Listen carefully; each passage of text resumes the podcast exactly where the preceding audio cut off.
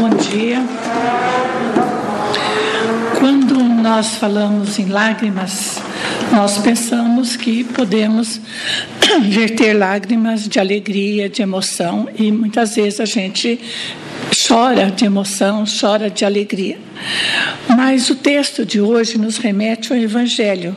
Bem-aventurados aflitos. E as bem-aventuranças que se podem ler no Evangelho, analisadas fora do contexto, quem não acredita na reencarnação, serve, na melhor das hipóteses, apenas para que os pobres, os doentes, é, injustiçados, é, conforme. Fora disso, se não nós aceitarmos a reencarnação, nós não temos respostas verdadeiras para as nossas aflições. Então, se exclui-se a teoria materialista, da qual a vida, a inteligência são frutos somente da organização momentânea da matéria, nada esperando além da morte, as teorias espiritualistas, a única existência responde perguntas como estas. Por que uns sofrem mais que os outros? Por que uns nascem num ambiente de extrema pobreza e outros nascem na riqueza? Por que uns maus e não sofrem? E por que uma pessoa boa sofre? A fé na vida futura, sem a ideia da reencarnação, não nos dá esse conhecimento da justiça e da bondade de Deus. Nos indica, através dos seus ensinamentos, a oportunidade de nós resgatarmos as nossas dívidas, ou seja, o que nós deixamos de fazer ou fizemos de errado em outra existência, ou mesmo nessa existência. Como já nos disse o orador é, Divaldo Franco, que o grande desafio da criatura humana, ou seja, o nosso grande desafio, somos nós mesmos, o nosso autoconhecimento. As palavras de Jesus são demasiadamente claras para os nossos corações. Quando ele falava das consolações futuras, ele cria num espírito ainda atormentado a ideia de justiça de Deus e, ao mesmo tempo, nos fala da continuidade da vida, das alegrias e também das aflições, das tristezas que nós passamos na reencarnação. Quando Jesus se refere, bem-aventurados sois aqueles que choram, porque são consolados, os que têm fome e sede de justiça serão saciados, e os que sofrem, porque deles é o reino dos céus, ele se referia àqueles que por perseverança, sua fé, aceitam, mas lutam para vencer os seus problemas, suas tristezas, procurando amenizar o sofrimento, não só o próprio sempre, mas também o sentimento do seu próximo. A mensagem que o Espiritismo nos traz é muito clara. Deus é soberanamente justo e bom. Ele é cheio de razão, cheio de justiça. Nossas lágrimas de aflições são processos que nós devemos aprender a superar.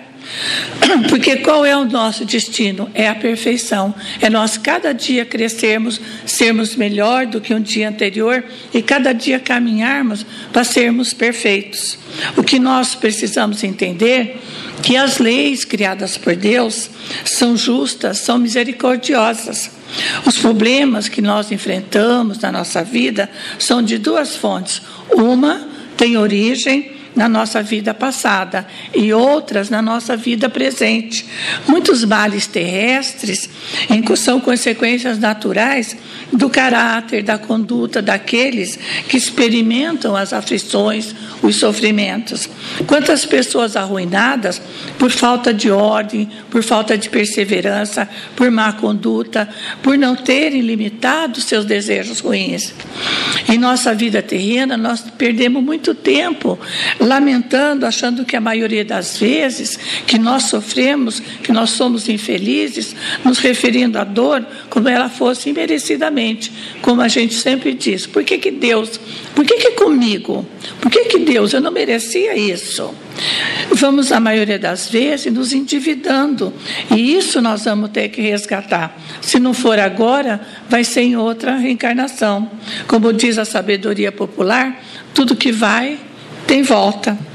Nós temos registros profundos no nosso corpo espiritual, raízes profundas que resultam da nossa maneira de agir, a nossa maneira de pensar, que ficam acumuladas no nosso, nosso subconsciente de várias reencarnações. O esquecimento do passado não é um obstáculo, mas é uma oportunidade para que o espírito possa crescer.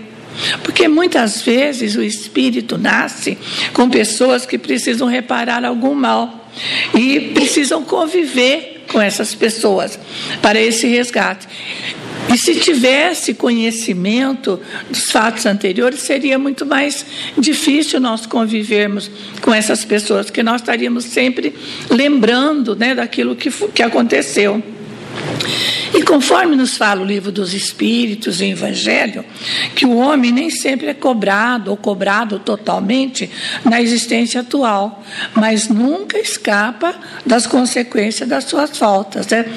Muitas dessas aflições tem causa como no, na nossa vida anterior. Mas Deus, Ele criou leis perfeitas que dirigem o universo.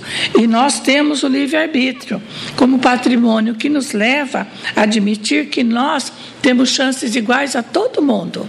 Todos que estão aqui têm direito ao conhecimento, direito a crescer igualmente a todo mundo. Claro que nós precisamos do outro, porque nós vivemos em sociedade, tem a lei, as leis divinas, as leis morais, tem a lei da sociedade, mas nós crescemos individualmente, nós somos responsáveis por nós mesmos. E o conhecimento da nossa estadia aqui na Terra nos, nos leva a ter mais responsabilidade. Então, quando nós temos conhecimento, não basta nós termos o conhecimento, nós temos que ter a consciência. Se eu sei que aquilo é errado, eu tenho conhecimento. Eu faço, então eu não tenho a consciência de não fazer. Então a vida ela é rica em convites de progresso, a responsabilidade iguais para todo mundo. E esse fluxo de ir, de vir é inevitável. E assim de reencarnação em reencarnação, até o momento que nós vamos atingir a plenitude espiritual. Está aí a sabedoria de Deus que Ele conhece as nossas fraquezas e está colocando sempre no nosso caminho chamadas. E essas chamadas nem sempre vêm sozinhas, às vezes vêm com alguma dor, com alguma desilusão e outros acontecimentos. Deus não é um inquisidor, Ele não castiga e também Deus não precisa nos perdoar. Mas ele nos leva à conscientização de que as sentenças que nós sofremos são resultado das nossas ações, nossos atos, que podem ser absorção ou a culpa perante as leis divinas. O relógio divino não se atrasa, nem adianta, a sua pontualidade está sempre em harmonia. Não há atraso no cumprimento das leis soberanas. O que ocorre é que o tempo do homem é um tempo, e o tempo de Deus é outro, porque em geral o homem só vê o presente, o seu bem-estar imediato, tudo nós queremos de imediato. Mas Deus, porém, considera o passado, o presente e o futuro, e as suas leis, e oferta a todos nós o bem-estar permanente, basta nós queremos. Em nossos sofrimentos, com certeza, nós temos pressa, desejando que tudo passe mais rápido, mas a divindade sabe como agir. Uma das decisões da nossa vida é escolher o caminho que nós queremos seguir, por isso que nós temos o livre-arbítrio. Esse caminho nos dirá, no futuro, da, dos objetivos que nós planejamos, né? mas na verdade, de um momento para o outro, nós vamos encontrar algum sofrimento que representam pedras no nosso caminho. O problema está naquilo que nós deixarmos que essas pedras gerem dentro de nós. As pedras, nosso sofrimento, podem nos destruir? Sim, mas a visão daquele que está disposto e de que eles são os instrumentos para a reconstrução de algo mais bonito, de algo mais forte. Às vezes a gente sai de um perigo, de uma doença, desculpe, estou rouca hoje, sai de um perigo, de uma doença, nós saímos mais fortalecidos quando nós temos a crença, quando nós acreditamos em Deus, nos nossos amigos espirituais. Por, é, as pedras, os sofrimentos podem nos fazer cair, sim, mas aos olhos de quem é sincero, de quem é arrependido, serão motivo para levantar mais uma vez. Pedras nos ferem, nos machucam, mas o caminho de quem entende no propósito por, por qual esse sofrimento nós estamos vivendo não é maior e nem mais forte, o que nós vamos encontrar no final do caminho, Jesus Cristo. Nós vamos encontrar Jesus com seus ensinamentos, com seu amor por nós. Se permitirmos que, que o sofrimento, eles irão nos derrubar, sim, mas eles passam e podemos levantar e reconstruir o que se quebrou. Aflições não para ninguém, a não ser que alguém tenha um motivo para ficar parado. Talvez se reagirmos de uma maneira diferente, com nossa vontade de vencer, as aflições seriam vestígios de um caminho que nos tornou mais forte, mais resistentes, mais constante. Jesus nos ensina que a casa edificada sobre a rocha nunca será abalada. Tudo tem hora certa para acontecer. Por isso, a pressa, a ansiedade, de nada nos ajuda, irá ajudar. Deus nunca erra em suas ações e seus desígnios. Tudo que pedirdes a Deus será dado. Também é verdade que Deus não nos atenderá na hora que nós queremos, e sim na hora que Ele achar melhor para nós. E por isso nós aguardamos com confiança, porque às vezes virá uma coisa muito melhor. Às vezes nós pedimos alguma coisa para Deus e não somos atendidos. Ficamos, puxa, Deus não me atendeu, não me, não me não fez nada por mim. Mas às vezes a gente vai ver que lá na frente, em outras situações, vai acontecer algo muito melhor. Deus não é um pai descuidado, que por causa de muitos afazeres, ele esquece de amparar um seu filho. Deus, amor e seus, suas leis são assentadas na perfeição e nunca sofre alteração. Vamos aproveitar a cada lição do momento, renovando nossas ideias, as nossas experiências a cada dia da nossa vida aqui na Terra. Em nosso círculo pessoal, cruzam mensagens importantes que nos dão consolação, que nos dão entendimento e a claridade para olharmos a vida com os olhos de Deus para nossas aflições. Vamos dar valor à nossa vida a cada dia que deve ser vivido intensamente e de, de maneira proveitosa. Não nos esqueçamos que há tempos de nós semearmos e de nós colhermos. Não vamos transferir de uma para outra a oportunidade de esquecermos as mágoas, as queixas. Nós apontamos, às vezes, o mundo que nós vivemos como responsável pelas nossas aflições. Mas o que nós não notamos, que nós somos o arquiteto do nosso tempo e nem nos conscientizamos que o passado vai determinar o presente e o presente vai determinar o futuro. As leis divinas, elas nunca deixarão de ser aplicadas, porque é na sua aplicação que cada um sentirá o que fez. É preciso, é o princípio de Jesus. Cada um será dado conforme as suas obras. É claro que as leis, elas são elásticas. Contamos sempre com a misericórdia de Deus, que nos dá quantas chances forem necessárias e nós estivermos dispostos a cumprir. Depende da maneira, como é que nós vamos olhar os nossos problemas? Como é que nós vamos procurar resolver as pedras que estão no nosso caminho, o nosso sofrimento, né? as nossas aflições? Eu acho que muita gente conhece a história da águia. A águia é uma ave que possui uma longevidade, né, maior longevidade da sua espécie. Ela chega a viver 70 anos. Mas para chegar a essa idade, aos 40 anos, ela tem de tomar uma série difícil de decisão. Aos 40 anos, as suas unhas estão compridas e flexíveis, e ela não consegue mais agarrar as presas para se alimentar. O bico alongado se curva em cima do peito. E as asas estão tão envelhecidas e pesadas em função da grossura das penas que voar para ela é um sacrifício. Então a águia tem duas alternativas: morrer ou enfrentar um dolorido processo de renovação que irá durar 150 dias. Esse processo consiste dela voar por alto de uma montanha e recolher-se ao ninho próximo a um paredão, onde ela não necessite voar. Após encontrar esse lugar, ela começa a bater o bico no paredão até arrancá-lo. Após arrancá-lo e depois que o bico nasce, ela vai arrancar as unhas com o bico novo.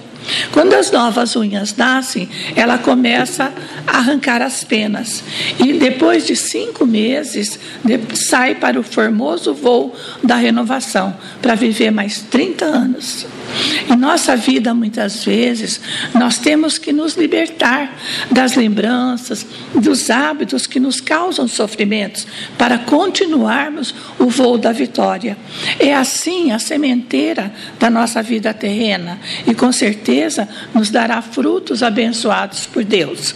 O destino que Deus criou para todos os espíritos é de se aperfeiçoarem cada vez mais, usufruindo da felicidade desta reencarnação. Porém, ao longo da nossa existência, cada um de nós vai construindo o seu destino pessoal. Façamos do Evangelho a nossa escola, nossa oficina de trabalho.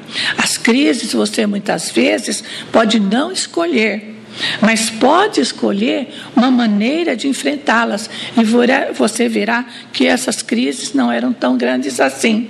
Emmanuel nos diz, através de Chico Xavier, que nós nascemos no lar que nós precisamos. Nós vestimos o corpo adequado ao que merecemos e moramos num planeta que Deus nos deu a oportunidade de morar. Portanto, nosso destino está sempre ao nosso controle. Embora ninguém possa voltar atrás, fazer um novo começo, mas qualquer um de nós pode fazer um novo fim, aproveitando enquanto é tempo a encarnação de Deus nos deu para nós sermos felizes, para nós mudarmos, para nós sermos melhores. Claro que nós Nunca vamos ter a humildade, a paciência, o amor ao próximo com tamanho desprendimento como Jesus tem para conosco. Isso também porque nós ainda somos espíritos em crescimento, mas podemos fazer um, um esforço praticando a terapia da esperança, da confiança, da fé raciocinada, do trabalho, um trabalho voluntário. Eu sempre falo que às vezes a gente não tem tempo de fazer um trabalho voluntário fora, né? Tem gente que faz um trabalho para as abelhinhas da casa, fazendo casaquinho, sapatinho, mas um trabalho voluntário, às vezes, é na nossa família mesmo. Quando a gente tem uma pessoa mais velha que conta uma história três, quatro vezes, né? Em casa eu sempre falo, ó, me avise se eu já contei essa história três ou quatro vezes, viu? Então, é a paciência que a gente tem, né? A paciência é a conscientização que nós estamos fazendo algo de melhor. Então, em vez de lágrima, de revolta, vamos lágrimas de paz, de consolação, de força, de luta, vencendo tudo na certeza que Jesus, o nosso Mestre, sempre estará enviando seus mensageiros para enxugar as nossas lágrimas e nos tornar cada vez mais fortes para caminharmos nessa jornada e nos prepararmos para a nossa vida futura. Que Jesus nos dê a sua paz.